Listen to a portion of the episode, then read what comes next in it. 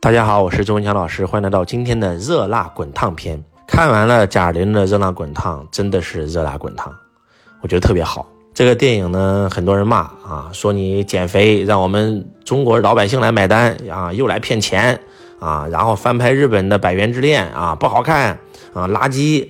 但是呢，还是那句话，不影响这个票房，很有可能贾玲会通过这一部电影，能够成为国内首个过。百亿的女导演，就是她用两部电影可能顶很多人拍了一辈子，比如说顶冯小刚可能拍了一辈子，这这这太厉害了，所以真的很厉害啊！《百元之恋》这个电影我觉得好看，虽然我看过原版，原版叫《百元之恋》，我看过原版啊，一个日本的一个电影，确实是翻拍的啊，但是翻拍的我觉得挺好，而且呢，为什么我能感同身受呢？就是因为那里面的场景，哎呀，真的就是每天我在经历的事我今天。就虽然我不想承认，我也很讨厌别人说我是，但是实际上是。就今天咱算是一个公众人物，有些话没法说，有些话只能够咬碎了吞在肚子里咽，那个牙掉了都能吞在肚子里咽。就像此时此刻，周老师被小人背叛，对吧？周老师损失几千万，但是我不能说，我没法说，我只能够忍着，这多难受啊！贾玲扮演的这个女主人公就是这样的。很多人说他的第一部电影《你好，李焕英》就是卖他卖惨卖他妈，我我看你还能卖啥？哎，卖自己可不可以？啊，就是那个贾玲为什么能蜕变呢？对不对？因为这部电影其实真的跟她的人生是很应景的，真实很重要。就是贾玲的两部电影之所以票房这么好，核心点就是她打破了屏幕，什么意思呢？就是戏里跟戏外全是真的，打破了跟观众之间的壁垒。比如说今天你看了刘德华的《红毯先生》，你知道那是在演戏，对吧？然后但是你看了贾玲的这个电影，你知道那是真实发生的啊，这个这个太厉害了。刘德华曾经也拍过呃类似的这种就是跟减肥有关的电影吧。其实他穿的是一个假的那个衣服，显得很胖，然后减肥成功以后就把那个衣服脱了，那肌肉都是假的。贾玲可是来真的，减一百多斤啊，这不是开玩笑的呀。这个故事的女主人公为什么要自杀？就是因为。他没有朋友，这个故事的主题压根就不是减肥，这个故事的主题是什么？就是做自己，就是爱自己多一点。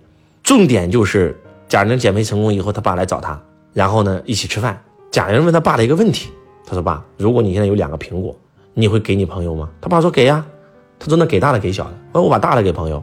他爸就问他女儿：“如果是你呢？”贾玲说：“两个我全给。”他爸马上就笑了，说：“那我女儿肯定有很多朋友。”贾玲说：“没有，不，我没有朋友。”因为他们认为我不爱吃苹果，就下一句话潜台词没说，其实就是他们认为我，对吧？我是傻叉就这种感觉。所以为什么电影一开幕，然后人家采访贾玲的时候，贾玲会说出来啊傻叉那两句话？为什么？其实他不是在骂别人，是别人在在这么说他自己。想象一下，第一个，他的妹妹，他的妹妹抢走了他的房子，还把他打了一顿，他被他妹妹打了，还给他妹妹签了字，结果他妹妹还来了一句：“本来就是你应该的。”你想想，她能不疼吗？来，她的男朋友，她的闺蜜啊，两个人背着她劈腿，到最后被她发现以后，只说了一句话：“对不起。”贾玲扭头就走，然后人家来了一句：“你得来当伴娘啊！”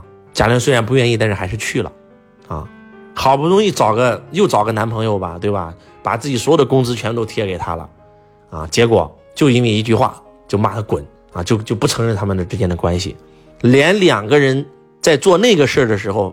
人家发现贾玲是第一次，问他说啊，你是第一次吗？贾玲都不敢承认啊，说不是那种卑微，啊，那种处处为别人着想，那种就是没有自己嘛，没有爱自己嘛，没有做自己嘛。然后还有就是他的老板对吧，还要调戏他，啊，就在这个时候，本片当中终于出现了最温馨的一幕，就是他那个亲戚，啊，他的亲戚来这个这个把他给把贾玲给救出来以后，啊。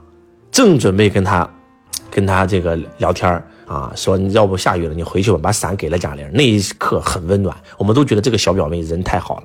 终于不是一部全员恶人的电影，啊，而且把伞给了贾玲，自己没有伞，然后呢被雨淋，看得很狼狈。这个时候贾玲就心软了，说你让我拍那片，啊，你这个如果没拍，你会不会影响？没事啊，我就是最多不能转正嘛。贾玲就心软了，说算了，我给你拍吧。哇，很开心，然后去拍摄现场。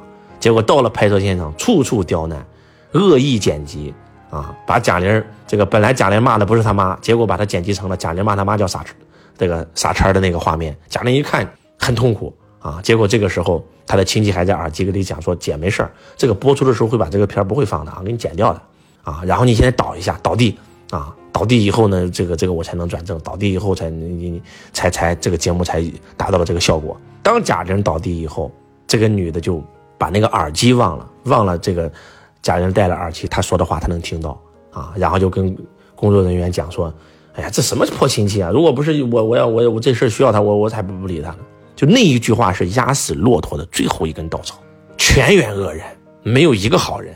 就那一刻呀，贾玲就崩溃了，所以才会跳楼啊，啊，跳楼没死成，那没既然没死成，我还不如再为自己活一次，才有了后来最精彩的故事，啊，一年减一百斤，这是戏里是真减，戏外也是真减，这就打破了电视与观众之间的壁垒。太励志了！很多人可能说：“哎呀，贾玲有钱能减一百斤，跟这减肥跟有钱没钱没关系。你减一百斤试试，那不是开玩笑的。所以呢，真的是特别特别的热血，特别特别的激励，特别特别的励志，特别特别的感动啊！而且最核心的，其实对于我来讲，其实还是感动，就是有苦说不出，哑巴吃黄连，有苦说不出，只能自己咽回去那种感觉。经常有人问我说：“周老师，你年纪轻轻，怎么有这么高的水平和境界呀？”啊！你不就是讲讲课吗？怎么会有这么高的境界呢？你根本不知道周老师每天经历了什么。从十五岁初中辍学，这一路走过来，降妖除魔，那何止九九八十一难啊！经历了多少妖魔鬼怪，对不对？你身边就十个朋友，还有两个朋友害你呢。你觉得周老师每天面对多少人，对吧？那是几千人、几万人、几十万人、几百万人、几亿人。你告诉我，这里面有没有坏蛋？人过一百，形形色色；人过一千，必有内奸；人过一万，必有坏蛋。所以，就是有时候你无法想象，啊，你无法想，我没法讲啊，我遇到的痛苦我没法讲啊。为啥没法讲？因为讲了以后可能会勾出更多人人性当中的恶，会让自己对吧？遇到更多的坏人，所以没法讲啊，只能用一个小故事来去表达贾玲想给大家表达的事我想给大家表达的事那就是有一个员外骑着一匹非常漂亮的白马。他旁边那条街的那个商人看到了以后，就特别喜欢那匹白马，就跟他说：“员外，你出个价，多少钱我都买。”员外说：“君子不夺人之所爱，你出多少钱我也不卖，我喜欢呀，对不对？这是我这是我的坐骑呀，啊。”然后那个那个那个商人说：“好好好。”他知道这个员外很善良。第二天，当员外骑白马回家的时候，这个商人就突然冲出来了，这叫碰瓷儿。员外很善良，一看马撞着他了，赶快下马。哎呀，你没事吧？这个时候，这个商人马上翻身上了白马。不好意思啊，员外，我太喜欢这个白马了，啊，才出此下策。你不卖给我，今天我就不下马了，多少钱我都给，好吧？这个时候，这个员外没办法，就说了一句话：行，马不卖，我送给你了，好吧？但是我只要有一个要求，你说，你不要告诉任何人你是如何得到的这匹白马。可能很多人听到这以后就懵了，这是啥意思啊，周老师？因为如果说。你告诉别人你是怎么得到的这匹白马？请问还有谁敢做善事儿？明明是你冲出来，然后呢被碰了，我马上翻身下马来救治你，结果你把我马抢走了。你这个故事告诉来以后，会有多少人效仿呢？会有多少人用这个手段来去对付我，对吧？那现在不就是这样吗？对不对？人善被人欺，马善被人骑。知道周老师善良就往死里怼呗。人是有底线的，我可以退。那再往后退就是悬崖了，我得死，那就不能退了，因为我是很不容易、很不容易、很不容易才活到今天的，我不能轻易死去。我死了，我的家人怎么办呀？我的创业伙伴怎么办呀？我那么多爱我的学生怎么办呀？我全网一亿粉丝怎么办呢？我的音频是他们的精精神食粮，所以说没办法，退无可退，只能不退了。啊，那兔子急了也咬人啊！那俞敏洪不也是说的那句话吗？你不要把好人逼急了，兔子急了也咬人。对呀，是这样子的呀。所以。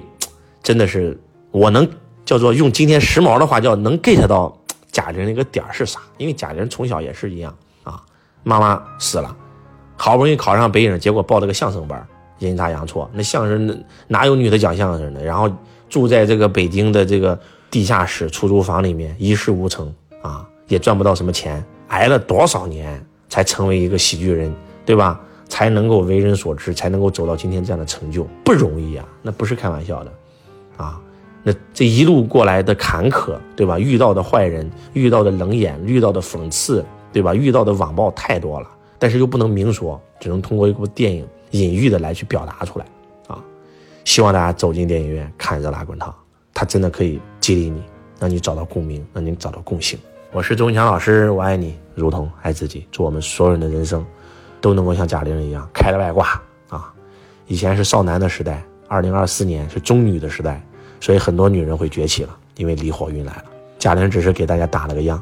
祝愿全天下所有的女人在接下来二十年都能够崛起啊，都能像贾玲一样这个逆势飞扬啊！也祝全天下所有的男人五福临门，心想事成，万事如意。爱你们如同爱自己。